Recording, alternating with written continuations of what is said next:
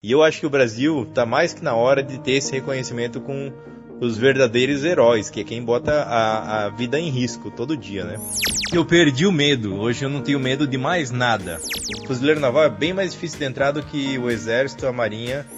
Nos Estados Unidos é gasto muito dinheiro em segurança pública, é, no Brasil não chega nem a 30% do que é gasto aqui, então não tem como comparar.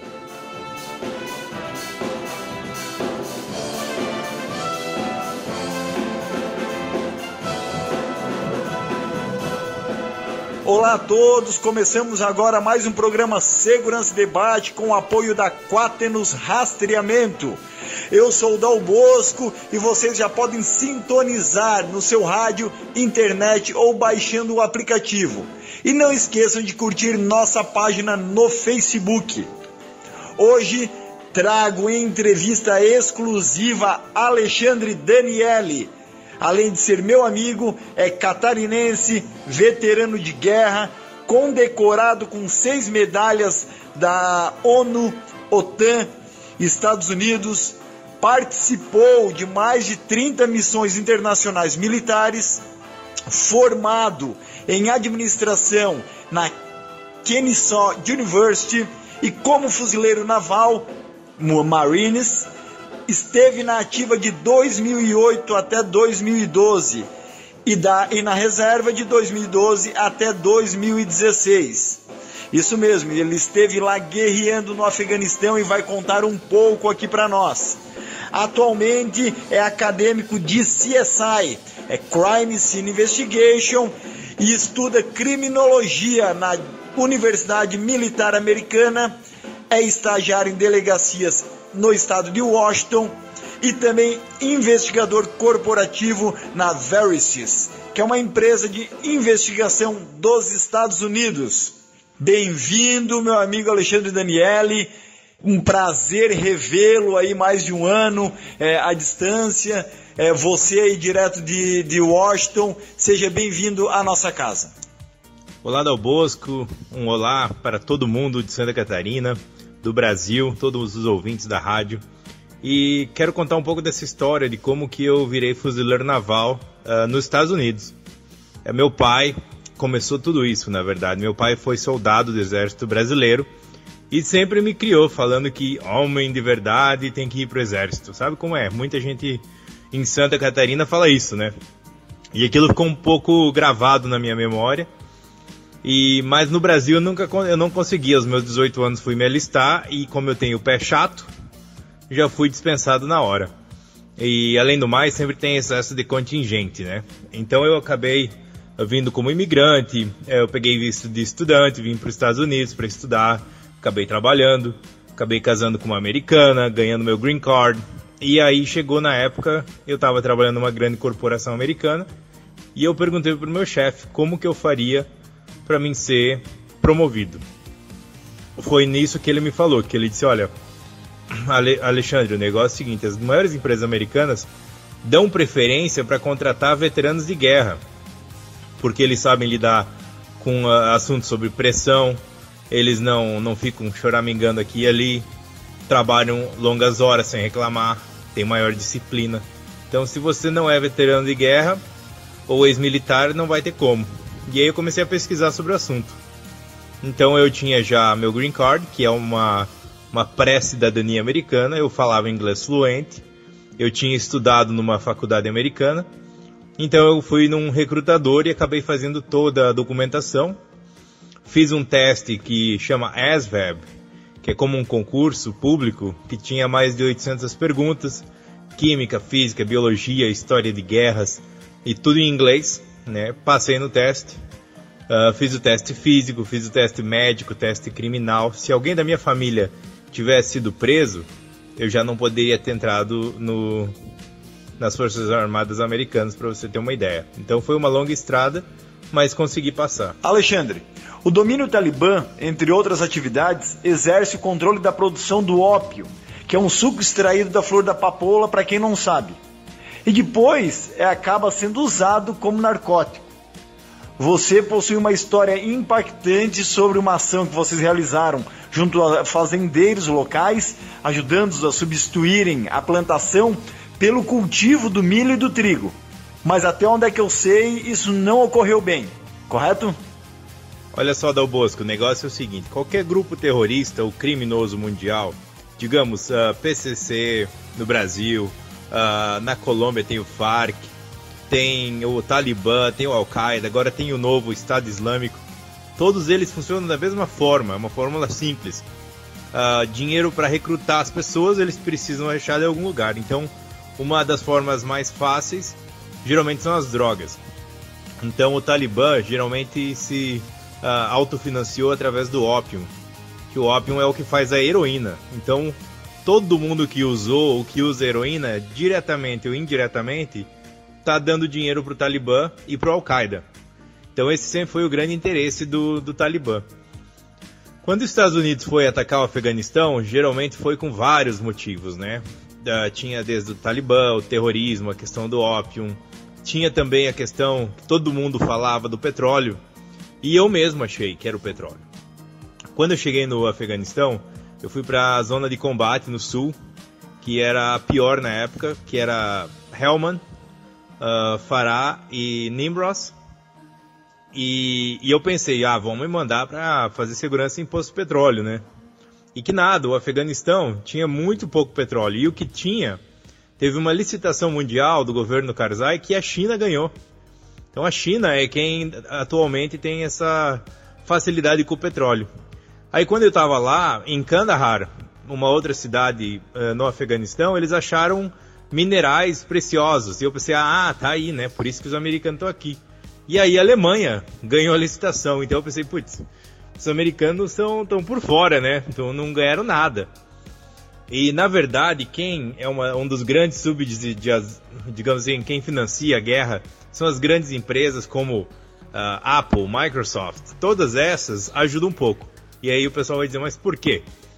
Porque a linha de pobreza é tão grande e o povo Pashto, que é o povo do Afeganistão, é uma etnia que mora naquela região, norte do, do Paquistão, Tajiquistão, uh, Kirguistão, eles são muito pobres, são 50 milhões de pessoas abaixo da linha da pobreza. Então o que, que essas empresas querem?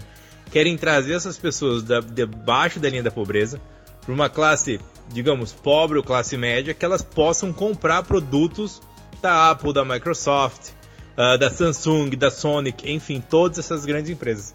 Então o interesse é muito grande de várias pessoas e, claro, vai beneficiar o povo. Se olhar só o lado comercial, o cara vai dizer: não, essas empresas são tão erradas, mas elas querem dar uma qualidade de vida para eles. Claro, eles vão virar consumidores, né? E tem essa questão do ópio, que é muito forte. Uma das minhas missões era essa. Eu procurava fazendas de ópio, eu chegava lá, eu tentava conversar com o agricultor. E muitos agricultores, eu digo até 80% da minha experiência conversando com eles, eles nem sabiam que era ópio. O que eles sabiam é que eles, se eles plantassem a papoula, o Talibã, o Al-Qaeda ia lá e ia comprar. Então nós tínhamos um dinheiro da Organização Mundial do Comércio que a gente oferecia para ele para queimar todo o ópio e plantar arroz e feijão e pagar o mesmo preço por dois anos pelo arroz e feijão que ele pagava o que ele vendia o ópio para os terroristas. Então foi um projeto de muito sucesso. Claro que eu e meu grupo viramos o principal alvo da, do Talibã local, porque nós estávamos acabando com a fonte de renda deles, né? E então foi uma das principais, uma das principais missões. Outra questão foi a questão de empreendedorismo. Eu, eu tinha como missão formar empresas no sul do Afeganistão, porque o que acontece? Uma pessoa vira terrorista somente se ela é muito pobre e ela não tem como sustentar a família. Imagina, um pai de família, cinco, seis crianças em casa, passando fome, e a única oportunidade é virar terrorista para ganhar dinheiro, porque não tem empresas por lá. Então nós começamos um projeto e como eu tinha trabalhado com Sebrae, com Jovem Empreendedor em Santa Catarina, eu fui um dos líderes no meu estado, que era esses três estados de Nimroz, Helmand e Farah. Então eu tinha um projeto, fiz uma um relatório e tínhamos umas entrevistas que fazíamos para os locais e nós usamos o microcrédito. Então nós emprestávamos, sem pedir dinheiro de volta, dinheiro para que os afegões abrissem empresas. Se inicialmente os marines né, foram criados é, essencialmente para servir somente a segurança dos navios da Marinha Americana, hoje atuam também como força tática em regiões desérticas, como o Afeganistão, por exemplo. Afinal, Alex, o que são os marines? Então, é a maior ofensa que você pode fazer para um fuzileiro naval é chamar ele de marinheiro, soldado, marinheiro, porque a gente se considera marine, fuzileiro naval. Além de que a, os Marines, a gente está abaixo da Secretaria Nacional da Navy, que é a Marinha, a gente tem um braço separado, tem um general separado, tem generais, subgenerais, brigadeiros. Então é uma relação bem complicada, porque o único marinheiro que vai para a guerra é o corpsman, que seria o paramédico, né? Que é o cara que um time de Marines, de fuzileiros navais, tem oito pessoas, que a gente chama Fire Team. São dois Fire Teams, dois times de quatro pessoas. E cada Fire Team, a gente divide um Corpsman, que seria um paramédico. Então, esse é o único marinheiro. Então, qualquer filme de guerra que você assistir, de, dos últimos, sei lá, 200, 300 anos, o único marinheiro que vai ter lá é o paramédico. Entendeu? Então, assim, para nós é uma ofensa muito grande dizer que a gente trabalha para a Marinha, porque na verdade a gente é totalmente separado. Os fuzileiros navais, eles são diferenciados porque a gente é a única força militar que a gente recebe treinamento no ar, na água e na terra. Por exemplo, a gente aprende o básico em pilotar avião, pilotar helicóptero, para saber usar esses equipamentos. A gente sabe, aprende como nadar, como fazer táticas de guerra na água. A gente aprende na terra. Então tem todas as táticas. A marinha é só na água, o exército é só na terra, a força aérea, a aeronáutica é só no ar. Nós aprendemos dos, as três situações. E numa guerra eu dificilmente encontrei um soldado do exército americano, não tinha, porque o soldado ele ele é para ocupar. Por exemplo, aconteceu uma guerra, primeiro quem você manda, por isso que o lema dos Marines é first to fight, primeiro a lutar. Primeiro você manda os Marines né? É os Devil Dogs, são os cachorros do demônio que eles chamam aqui nos Estados Unidos. Aí quando vai lá, matou, morreu e tal, tal, tal, deu combate, deu uma aliviada, manda o Army, que é o exército. Que eles vão montar a base, que eles vão trazer uh, comida, vão trazer tal coisa, tal, tal, tal, tal. Vão fazer uma, uma base militar com acampamento. Aí só para fazer esse transporte aéreo é a é aeronáutica. Agora, como você vê nos filmes americanos os melhores pilotos de combate são da Marinha, da Navy, não da Aeronáutica. A Aeronáutica é mais para logística. Como no filme Top Gun, Tom Cruise, super famoso, ele não é da Aeronáutica, ele é da Marinha, piloto de combate da Marinha. Ficam bravos então quando os tratam como marinheiros. Inclusive a gente fica muito bravo, né?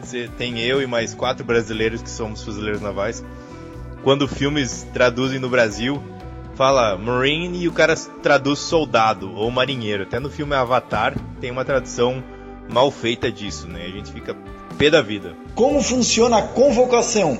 Quanto tempo de preparação e quanto tempo se fica na guerra em território afegão?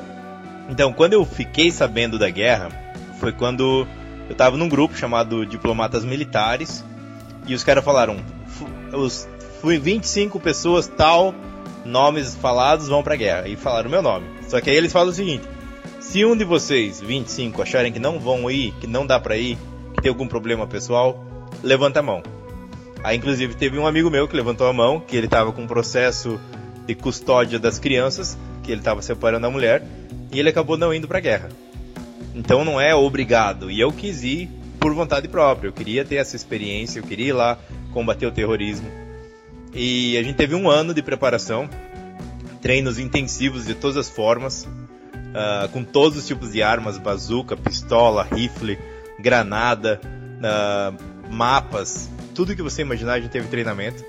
E aí eu fiquei quase oito meses no Afeganistão. E aí eu pensei, ué, por que será esse número mágico, né? Por que, que é sete, oito meses? E eu só fui entender depois, quando eu voltei. Porque primeiro mês eu tinha muito medo. Eu só ouvi história de morto, ajudei a, limpar, a trazer corpos de colegas mortos. E eu pensei, putz, eu vou morrer aqui, né? Vou morrer, não tem jeito. Pisar numa bomba, vou morrer. E aí no segundo mês, quando você começa a ser atacado, você fica pé da vida. Você pensa, filha da mãe, vou pegar esse terrorista. Terceiro mês, você começa, você já conhece a região que você está instalado. o acampamento, as ruas, estradas, o mapa. No quinto mês você já está fazendo missão. No sexto mês você está fazendo missão, já está super à vontade. No final do sexto mês você já nem liga mais onde você está pisando. Você perdeu amigo, você se machucou, você está pé da vida, você quer é acabar com o inimigo. E aí é quando eles começam a tua retirada. Porque aí você fica muito displicente, você fica muito é, despreocupado, que aí é o que mora o perigo. Então por isso que é esse número mágico de 7 a 8 meses para ficar numa guerra. E lá, qual o maior desafio? O combate ou o dia a dia longe da família e da estrutura das grandes cidades? Olha, como a minha preparação, a preparação nossa, digamos assim, foi muito forte, muito boa, o meu major, comandante do meu grupo, Harding, foi essencial nisso. Eu não tive nenhum problema de separação com a família. Meu filho tinha 3 anos de idade. Eu falava com ele de vez em quando pelo telefone a satélite. Né? Eu tinha. Eu contava, claro, os dias, né? Foram 289 dias. E eu estava sempre contando esses dias. Mas eu não tinha saudade de cidade grande, televisão, nada. Isso não, não existia. Eu acho que foi. Ah, como era missão diária, luta contra o calor, talvez. O calor que chegava a 50 graus de dia e começava a anoitecer e o frio vinha. E aí por meia-noite dava zero grau de frio no deserto, isso foi complicado, né? A questão do meu intestino, que você tem que acostumar ao intestino, que a nossa comida chama MRE, é uma comida especial que a gente come, que você segura o intestino por quatro dias para não ir no banheiro, porque você não pode fazer em qualquer lugar, tem que fazer uma sacolinha, enterrar, botar fogo, porque para o inimigo não achar você então tem esses desafios da, da, biológicos que eu acho que foram muito mais fortes para mim do que ter saudade da estrutura, do luxo que a gente vive tanto no Brasil como nos Estados Unidos. Alexandre, você sofreu uma emboscada e ficou uma semana em coma, acordando na Alemanha, num centro médico. Esse foi o motivo de retorno a San Diego, nos Estados Unidos? A gente estava indo numa, tava indo levar para uma tribo um pouco distante é, remédios porque eles estavam com uma doença de pele muito complicada. E nessa ida para lá, eu lembro que foi o meu sorteio, é tudo por sorteio, né? Sorteio foi que eu ia no primeiro veículo, M, uh, MRAP, que a gente chama, não era mais Humvee como no Iraque. E eu era o gunner, eu era o atirador em cima. E meus colegas, um era o piloto, um era o copiloto. A gente foi, fomos em quatro MRAPs. E indo nisso aconteceu a emboscada que sempre acontece, é a mais popular dos terroristas. Explode uma bomba na estrada e os caras vêm atacando nos 360 graus em volta de você. E nessa explosão me arremessou para fora, porque eu tava lá em cima do carro. É, instantaneamente um amigo meu faleceu, o outro ficou todo queimado. E ao me arremessar para fora, foi numa altura muito grande, que eu não sei contar quanto, né? Mas quando eu caí, eu senti o meu lado esquerdo que eu quebrei a costela, que eu tinha machucado o joelho e comecei a sangrar e os unidos no ouvido, explosão e os tiros e, e, o pessoal do segundo veículo parou e começou a atacar o inimigo, segundo, terceiro e quarto veículo. E eu consegui, e a primeira coisa que se, se aprende no treinamento é sair da zona X, da zona de perigo, você tem que sair de lá. Quando eu fui levantar, eu não consegui levantar. Então eu comecei a lembrar do meu filho, lembrar da minha família no Brasil e comecei a me arrastar. Eu vi dois italianos, que o exército italiano estava com a gente nessa missão. E me arrastei até eles. E aí um foi lá, me deu cobertura, deu cobertura pro outro, o outro correu, me buscou. E ele ficou me tratando para mim ficar acordado, que se você desmaiar, se foi, né? Então ele me segurou acordado mesmo, estancou o sangue.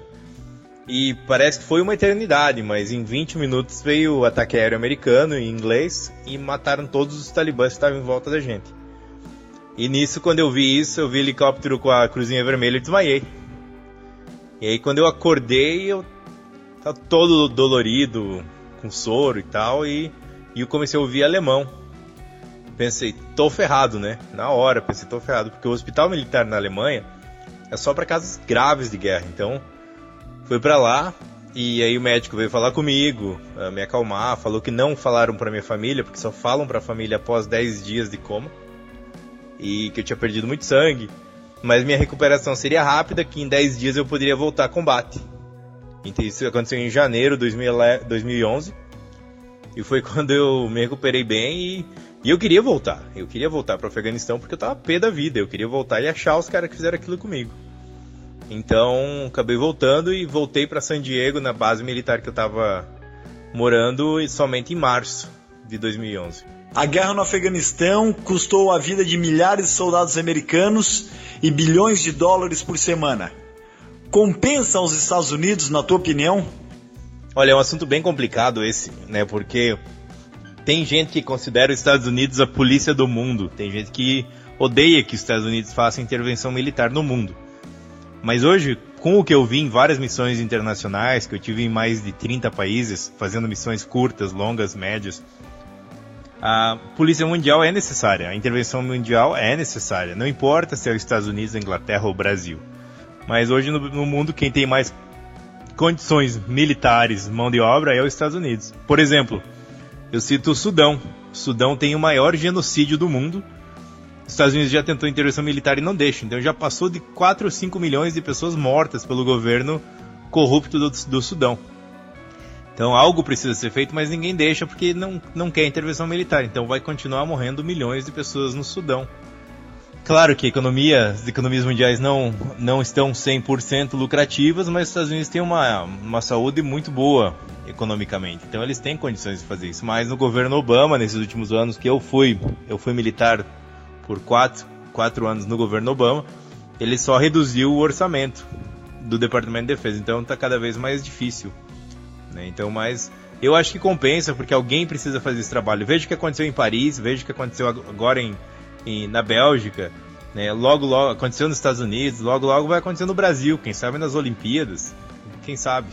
E as famílias desses militares que morreram, como ficam?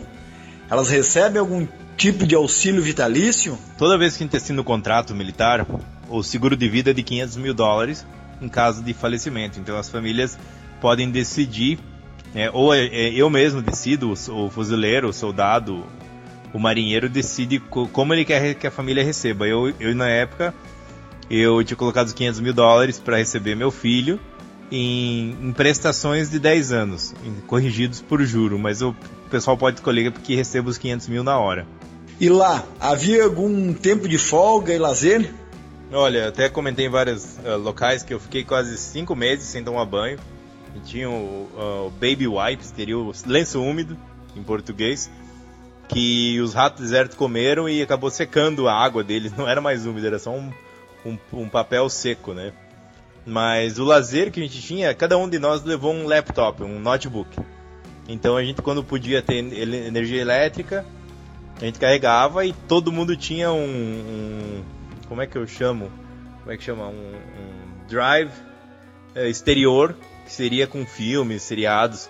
Então eu consegui assistir um seriado, Dexter, inclusive, é, em todo o período que eu estava lá. Então quando eu tinha eletricidade, quando eu podia, eu assistia um pouco de seriado. Ou então eu lia livros, claro, também, né? Inclusive eu assisti muitas vezes que quando alguém tinha uma televisão por lá, uh, o esporte favorito deles, todo mundo para para ver, é a Copa do Mundo de Dança do Ventre. É, inclusive tinha duas brasileiras na Copa do Mundo de Dança do Ventre que foi feita no Líbano.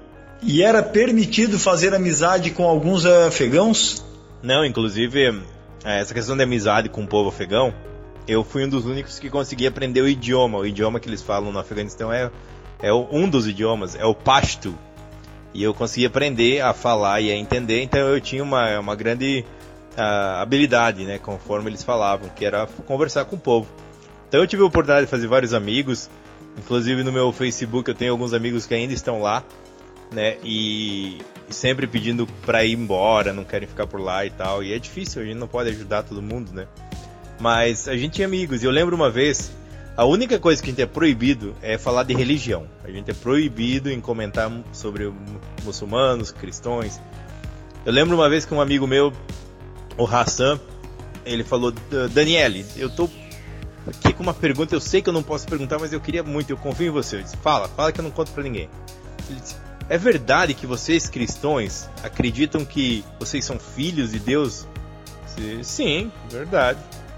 E é verdade que vocês consideram Jesus como filho de Deus? Sim, verdade. Então vocês cristãos acham que vocês estão no mesmo nível de Jesus Cristo? Olha, eu não sou nenhum expert na Bíblia, mas eu sei que nós somos filhos, Jesus é filho, mas somos filhos diferentes. E ele não entendeu, e eu aí eu fiquei um pouco perdido também, né? Que eu não sou um expert no, no assunto. E eu perguntei para ele, mas e vocês? O que, que vocês acreditam? Eles, olha, Jesus Cristo é filho de Deus, mas nós somos escravos do Senhor. Somos serventes de Deus, não somos filhos. Estamos aqui para servir a Deus. Então tinha várias questões que a gente acabava conversando, né? E como o americano trata o militar e qual a diferença que vês comparado ao Brasil? Inclusive até hoje eu não entendo por que, que o Brasil não, não melhora o reconhecimento com o policial, bombeiro, uh, tanto civil, militar, né? E, por exemplo, toda vez que eu vou num café, eu vou numa loja e eu mostro minha carteira de veterano de guerra, eu ganho desconto de 20, 40%, às vezes 50% de desconto em qualquer loja.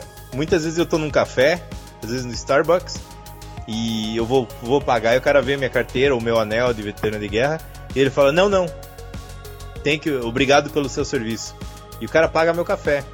Então é um reconhecimento extraordinário, né? Eu vejo o tratamento com meu filho, por ele ser um filho de veterano de guerra, é diferenciado. E eu acho que o Brasil está mais que na hora de ter esse reconhecimento com os verdadeiros heróis, que é quem bota a, a vida em risco todo dia, né? Você deixou o serviço militar em outubro de 2012 e retornou ao Brasil. Qual o motivo? Ao acabar meu contrato, eu virei ativo, né, como fuzileiro naval ativo. Eu virei fuzileiro naval inativo, que seria em caso de, de guerras ou faltando números, eles me chamariam de me chamam de volta isso pode acontecer até outubro de 2016. Então eu retornei ao Brasil, meu pai e minha mãe ficaram um pouco doentes e voltei para ajudá-los. Acabei voltando lá para o oeste de Santa Catarina e, claro, para tentar melhorar um pouco a nossa comunidade levando essa experiência. Mas o Brasil passa numa fase muito complicada que eu acho que um dia a gente vai olhar para trás e vai se arrepender muito das coisas que a gente vem fazendo hoje em dia, principalmente as autoridades políticas, né? Fazendo agora uma análise da tua vida, quais as consequências que a guerra te trouxe?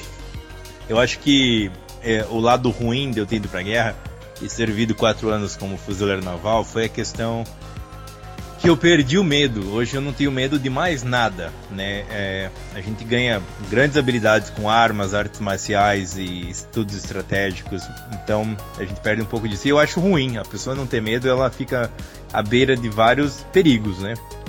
E então a gente vê isso. E mas tem os benefícios, que é a questão de ser reconhecido, a questão financeira ajuda, porque você sempre é prioridade para qualquer emprego, você ganha faculdade gratuita. Então é, eu acho que tem muito a ganhar. Eu acho que realmente as empresas americanas estão corretas em contratar para CEOs e presidentes contratando veteranos de guerra por causa disso. Então é, foi com certeza algo que somou muito na minha vida. E por que que deixasses os Marines e não seguisses carreira? Olha, a questão de eu ter saído foi, foi uma, uma soma de fatores, né? Primeiro que o Obama, em, em 2011, ele decidiu reduzir o número das tropas de fuzileiros navais de 200 mil para 160 mil. Então nisso, uh, quem era novato, que tivesse 3, 4 anos de contrato, dificilmente ficaria. Então eles deram prioridade para quem já tinha 8 a 12 anos de serviço militar para ficar. Então já estava difícil para ficar dessa forma. Outro fator é que com os meus machucados eu dificilmente passaria no teste médico de fuzileiro naval. Não passaria nos testes físicos também. E a questão do meu filho, que ele já tinha, uh, deixa eu ver, 6 anos de idade e tinha sentido muito a minha falta e eu queria, não queria mais ficar tanto tempo longe dele, como eu fiquei com treinamentos e com as guerras e missões. Em quanto tempo um Marine se aposenta? Olha, a questão de aposentadoria tem dois fatores, né? O cara, para se aposentar como militar em qualquer força armada americana, são 20 anos de serviço e não ganha muito não, vou te falar bem a verdade.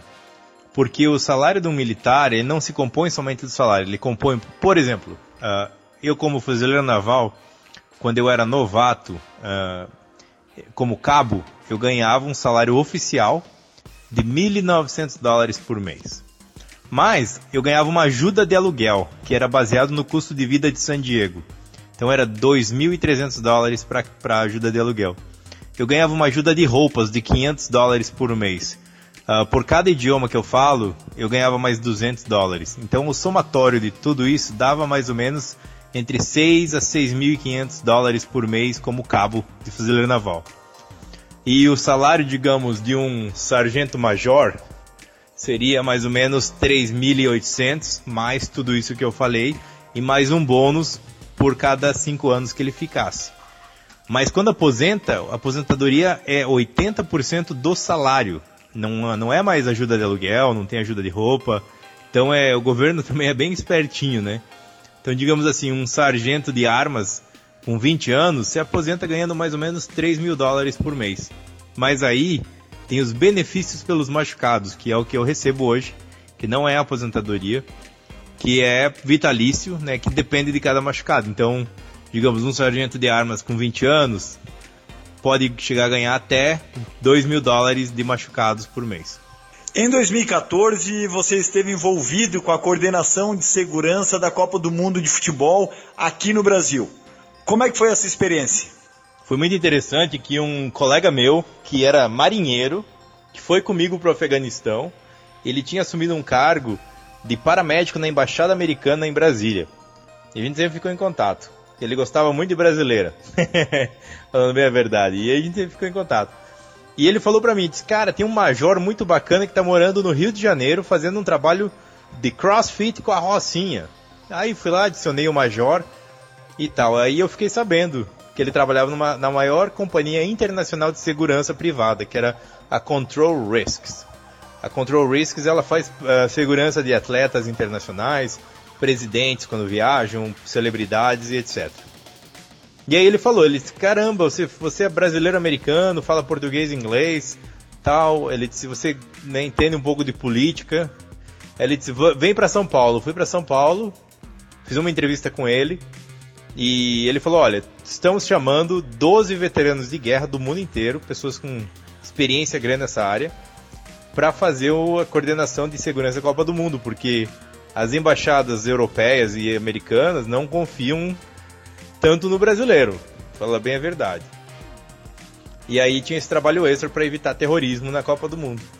E aí foi muito bacana, eu era o mais jovem, a maioria já tinha trabalhado na, em duas, três Copas do Mundo, Olimpíadas, e eram dois ingleses, um deles foi chefe de segurança da rainha da Inglaterra por 10 anos, tinha um sul-africano que foi chefe de segurança do Nelson Mandela por 15 anos, tinha um holandês que também foi chefe de segurança do governo de estado por muitos anos, então era assim, olha, só cara fera, entendeu? E todos eles ficaram grandes irmãos, grandes amigos meus, e foi muito bacana, então eu fui eu senti que eu fui selecionado, provavelmente eu esteja trabalhando com eles novamente nessas Olimpíadas e já estou selecionado para trabalhar na segurança da Copa do Mundo da Rússia, que é em 2018. Então eu já estou até fazendo aulas de, de, de russo, que eu estou indo para ajudar na coordenação de segurança por lá. E lá o bicho vai pegar.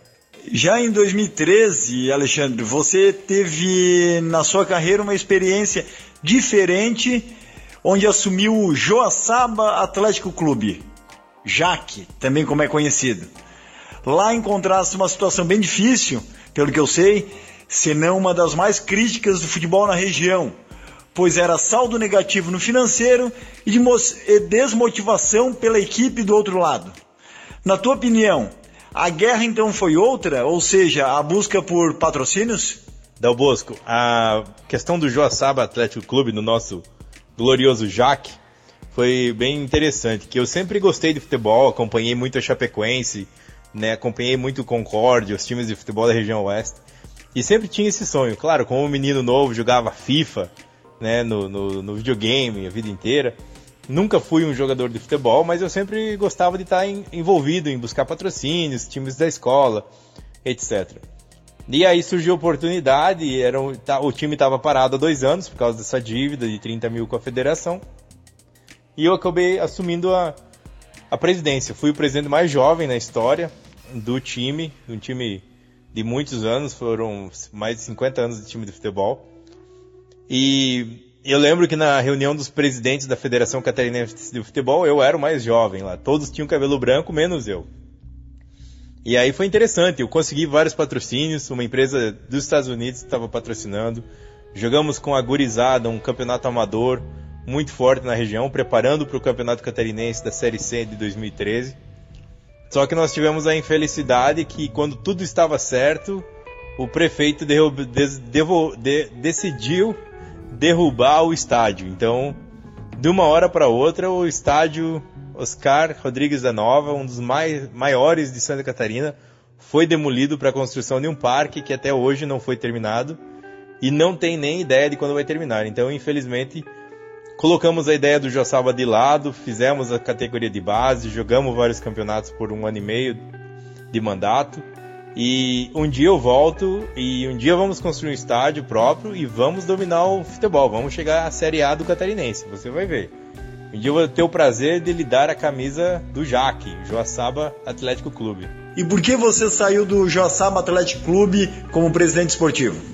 Bom, o meu mandato no Joaçaba acabou e com certeza a categoria de base junto com a ABB de Joaçaba foi muito bacana jogar junto com eles, vários sábados e domingos, vários treinamentos lá com a gurizada. Inclusive temos um jogador, Matheus Oliveira, no Atlético Paranaense, na Sub-15. Temos jogador na Chapecoense, temos jogador no Grêmio.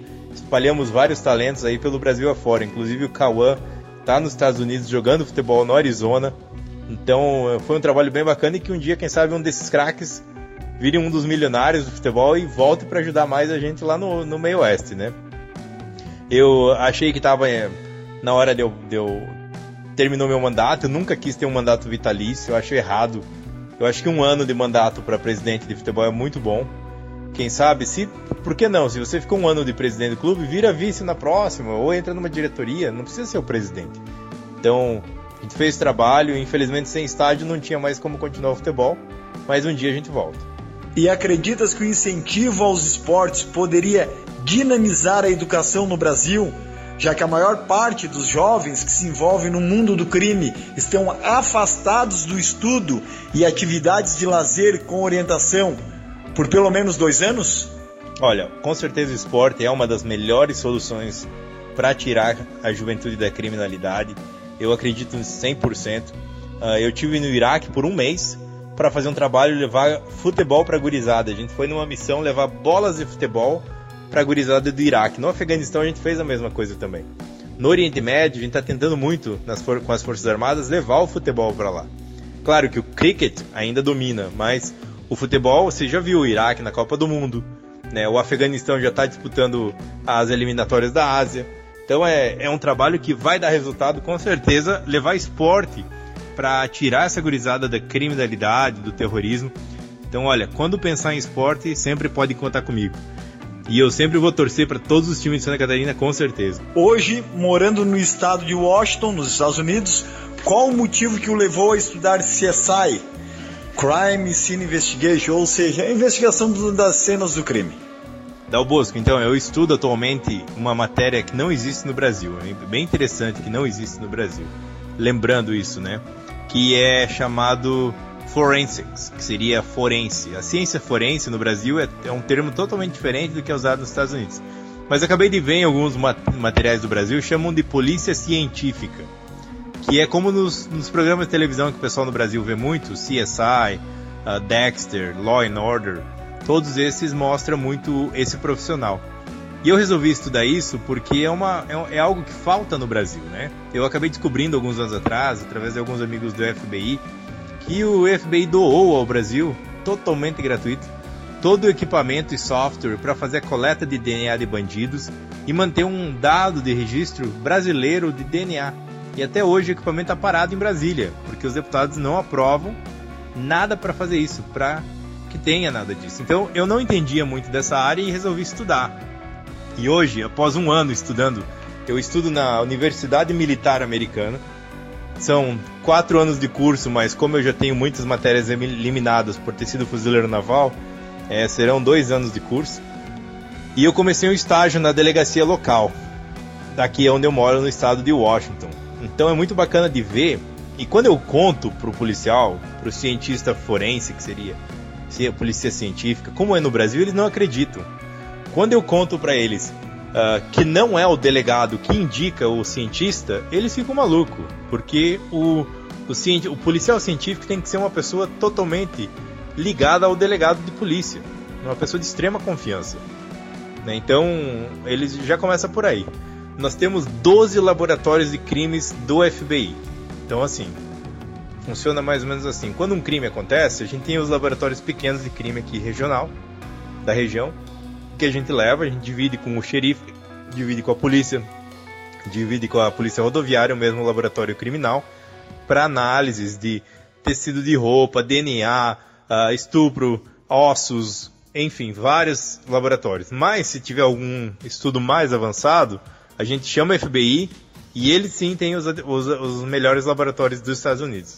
Nas últimas eleições, você foi candidato a deputado federal por Santa Catarina pelo Partido da Social Democracia Brasileira e não foi eleito, mas obteve 6.236 votos. O que não deu certo? Olha, Dalbosco, a política é algo que vem uh, naturalmente quando você começa a falar de segurança pública, né? Principalmente para levar esses assuntos para tentar melhorar para a sociedade. É, foi uma eleição muito rápida. Eu trabalhei na Copa do Mundo até o dia da convenção do partido. Eu não era era pré-candidato, não era mais. Fui para a Copa do Mundo, fiquei dois meses e meio entre Rio, São Paulo, Brasília, Porto Alegre. E não tive tempo de organizar uma campanha, mas de última hora decidi ser candidato a deputado federal. E fui no embalo de que o povo queria novidade e foi muito bacana, mas tem sempre o fator que você não conta, né? Que é o fato que muita gente pede dinheiro descaradamente. Pede 20 litros de gasolina, pede uma cesta básica, pede emprego, etc. Tudo na eleição. Então foi um resultado que eu não comprei votos, né? É, não consegui visitar todas as cidades que eu, que eu queria. Foi uma campanha que eu gastei 11 mil reais e eu fiquei, fui o quinto candidato mais votado do PSDB. Né? Foram eleitos dois, a Giovanna de Sá e o Marco Tebaldi, e eu fiquei em quinto lugar. Hoje eu sou terceiro suplente do PSDB em Santa Catarina.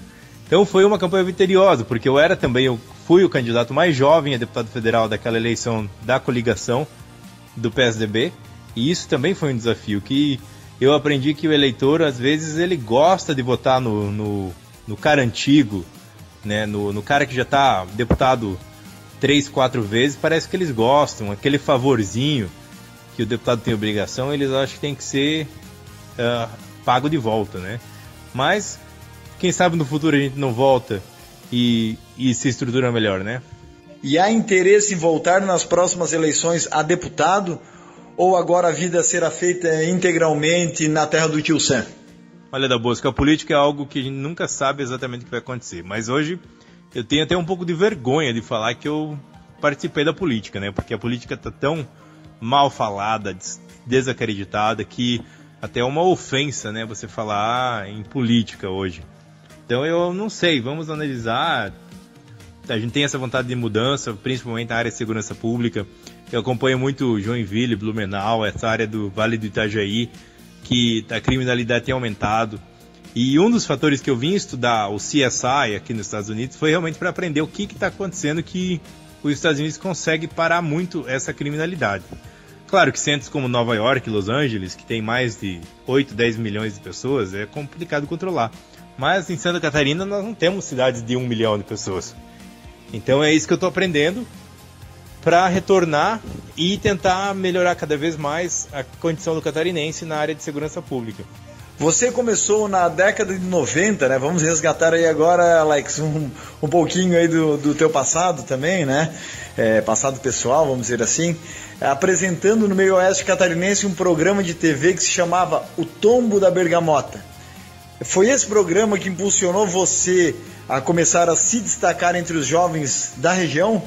Caramba, ainda, Alboço, você puxou lá um negócio lá do ano de 99. Então, é, quando eu tinha 17 anos, eu lembro até hoje, meu pai queria que eu fosse arrumar um emprego normal, né? Então, num frigorífico lá no oeste. Seria uma, um orgulho da família. Eu disse, não, eu quero fazer um negócio diferente. E aí eu consegui fazer um programa de televisão na TV a cabo. Inclusive, é, eu até queria achar um dia, procurar em Blumenau e Joinville, Itajaí. Tinha os canais 20 das cidades locais.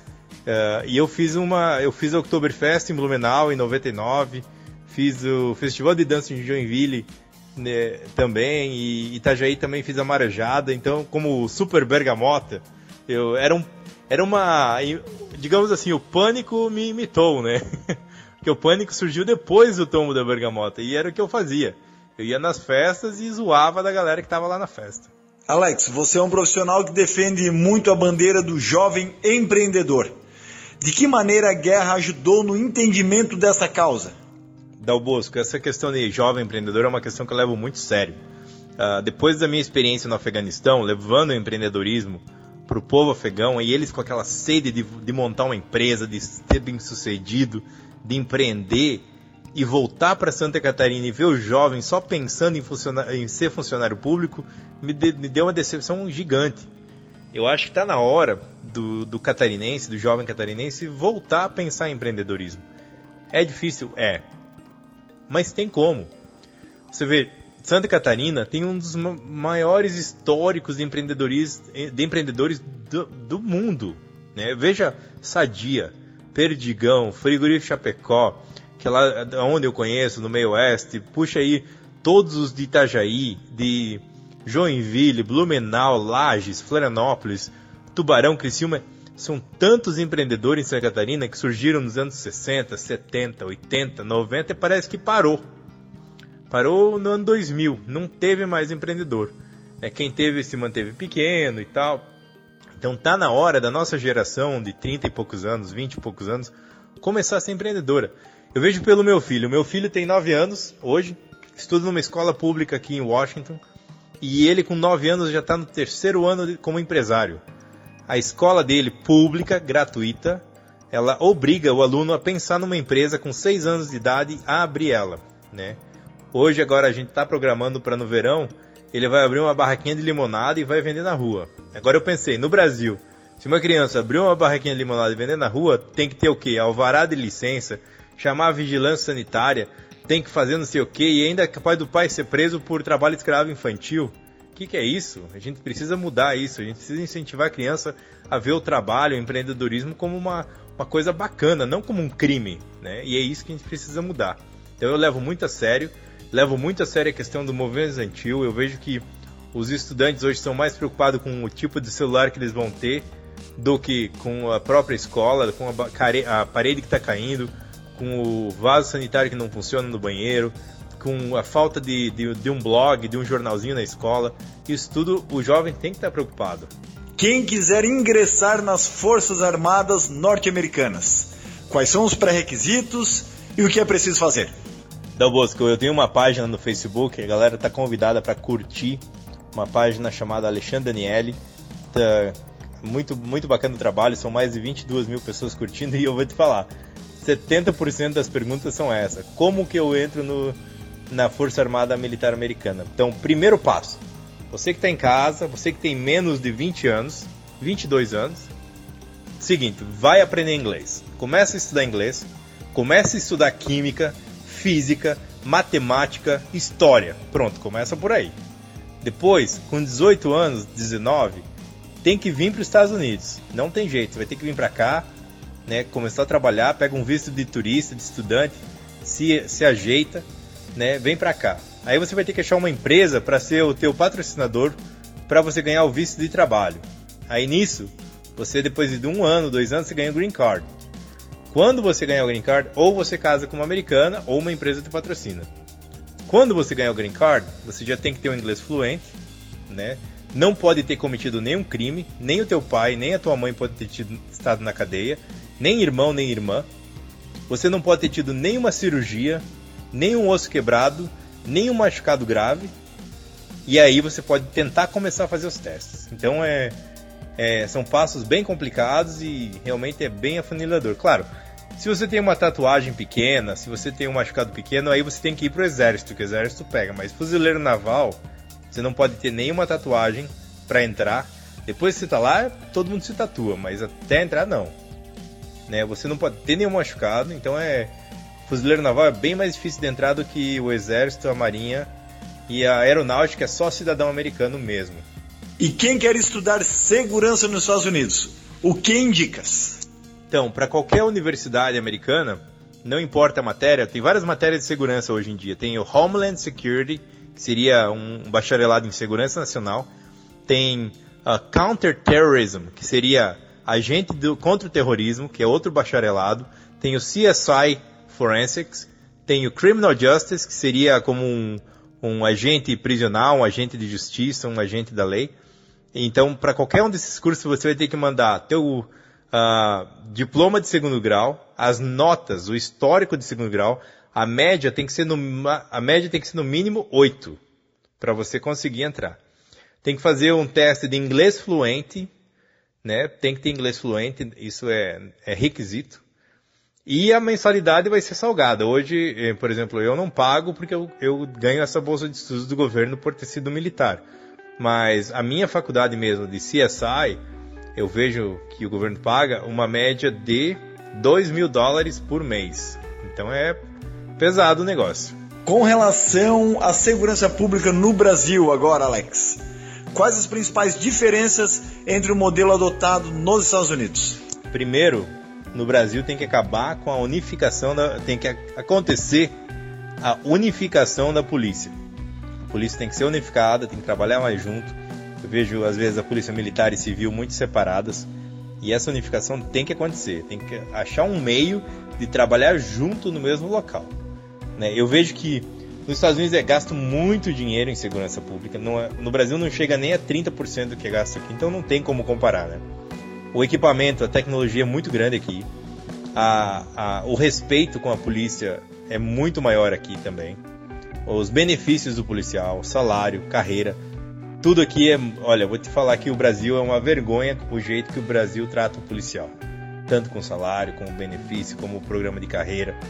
Então isso tem que mudar com certeza. Então, e com certeza a, a falta de contingente policial no Brasil. Isso é uma outra vergonha. Veja Santa Catarina, né? É, é, pelo menos no oeste de Santa Catarina, que eu conheço melhor, falta muito policial. Olha, vou te falar que falta pelo menos 100% a mais do que já existe para começar a manter as cidades seguras. E na tua opinião, o que é preciso se fazer para termos uma segurança pública mais eficaz? E quais as mudanças e melhorias na tua opinião? Primeiro, nós precisamos no Brasil, para ter uma segurança pública mais eficaz, é, melhorar a condição de vida do policial. Precisamos ter um salário reajustado regionalmente. Por exemplo, nos Estados Unidos, o salário do policial de cidade pequena é diferente do policial de cidade grande, por causa do, baseado em cima do custo de vida, entendeu? Então isso é importante. Não é o estado, é a região. Você veja bem, o policial de Joinville de Blumenau, de Itajaí, deveria ganhar muito mais do que o policial da cidade de Luzerna, que tem 1.800 habitantes, né? Então isso tem que ver. O treinamento tem que ser mais longo e mais forte. Eu sei que no Brasil, o policial quando está em treinamento, ele tem o fim de semana de folga. Eu acho isso inadmissível. Tem que ser um treinamento básico de dois, três meses, sem folga, sobre pressão muito forte. E depois a reciclagem de treinamento policial eu acredito que deveria ser de 4 em 4 meses. Ah, o stand de tiro deveria ter em todas as delegacias regionais. Deveria ser mandatório que o policial treine tiro, treine artes marciais, como é feito nos Estados Unidos. E Europa também. Então eu vejo que isso é fundamental. Eu vejo que um plano de carreira bem organizado, a questão de, de ver. Eu vi no Brasil cabos de 20 anos. Isso não existe. O Brasil tem que ter, pelo menos tem que estar tá, o, o, a patente tem que estar tá crescendo, tem que ser mais facil, tem que ser mais facilitado. Eu vejo que a Polícia Civil e a Polícia Militar tem que ser unificada, não tem como trabalhar diferente no Brasil. Vai dar mais, vai dar um trabalho mais forte, mais eficaz, com certeza. E aí eu acho que a polícia comunitária vai vir muito forte. Eu acho que a comunidade tem que estar envolvida através dos bairros, das empresas para isso, né? E a tecnologia, eu acho que laboratórios de crimes vão ser essenciais, porque se o criminoso hoje no Brasil é muito fácil, uh, se ele for roubar, a polícia não vai analisar a impressão digital, não vai analisar o fio de cabelo, não vai analisar nada disso. E não tem condições financeiras de fazer isso hoje, mas tem que ser começado e criado. Alexandre Daniele, meu amigo, estamos chegando ao final do programa Segurança e Debate com Dal Bosco com oferecimento da Quaternos Rastreamento. Gostaria desde já de agradecê-lo por esta por este compartilhamento de informação ao povo aqui no Brasil. É, agradeço também ao teu empenho por buscar informações, ao buscar o teu, um aumento do teu nível de consciência, né, do teu aprendizado com relação essas questões de segurança pública e com a intenção de trazê-las para nós em breve e nos ajudar aqui no Brasil a melhorar essa situação. Um abraço a ti, aos combatentes eh, brasileiros que trabalham aí ao teu lado. Também um forte abraço ao seu filho Justus, a qual és é, um exemplo para ele, sem dúvida, tá? E que quando vieres é, para o Brasil, sabes como nunca que a minha casa está de porta aberta, a Quaternos está de porta aberta, e também a mídia aqui é, também gostará muito de, de recebê-lo. Um abraço a todos, amigos também que estão nos ouvindo nesta tarde e até a próxima semana que vem, sempre com entrevistas exclusivas aqui no programa Segurança e Debate com Dal Bosco.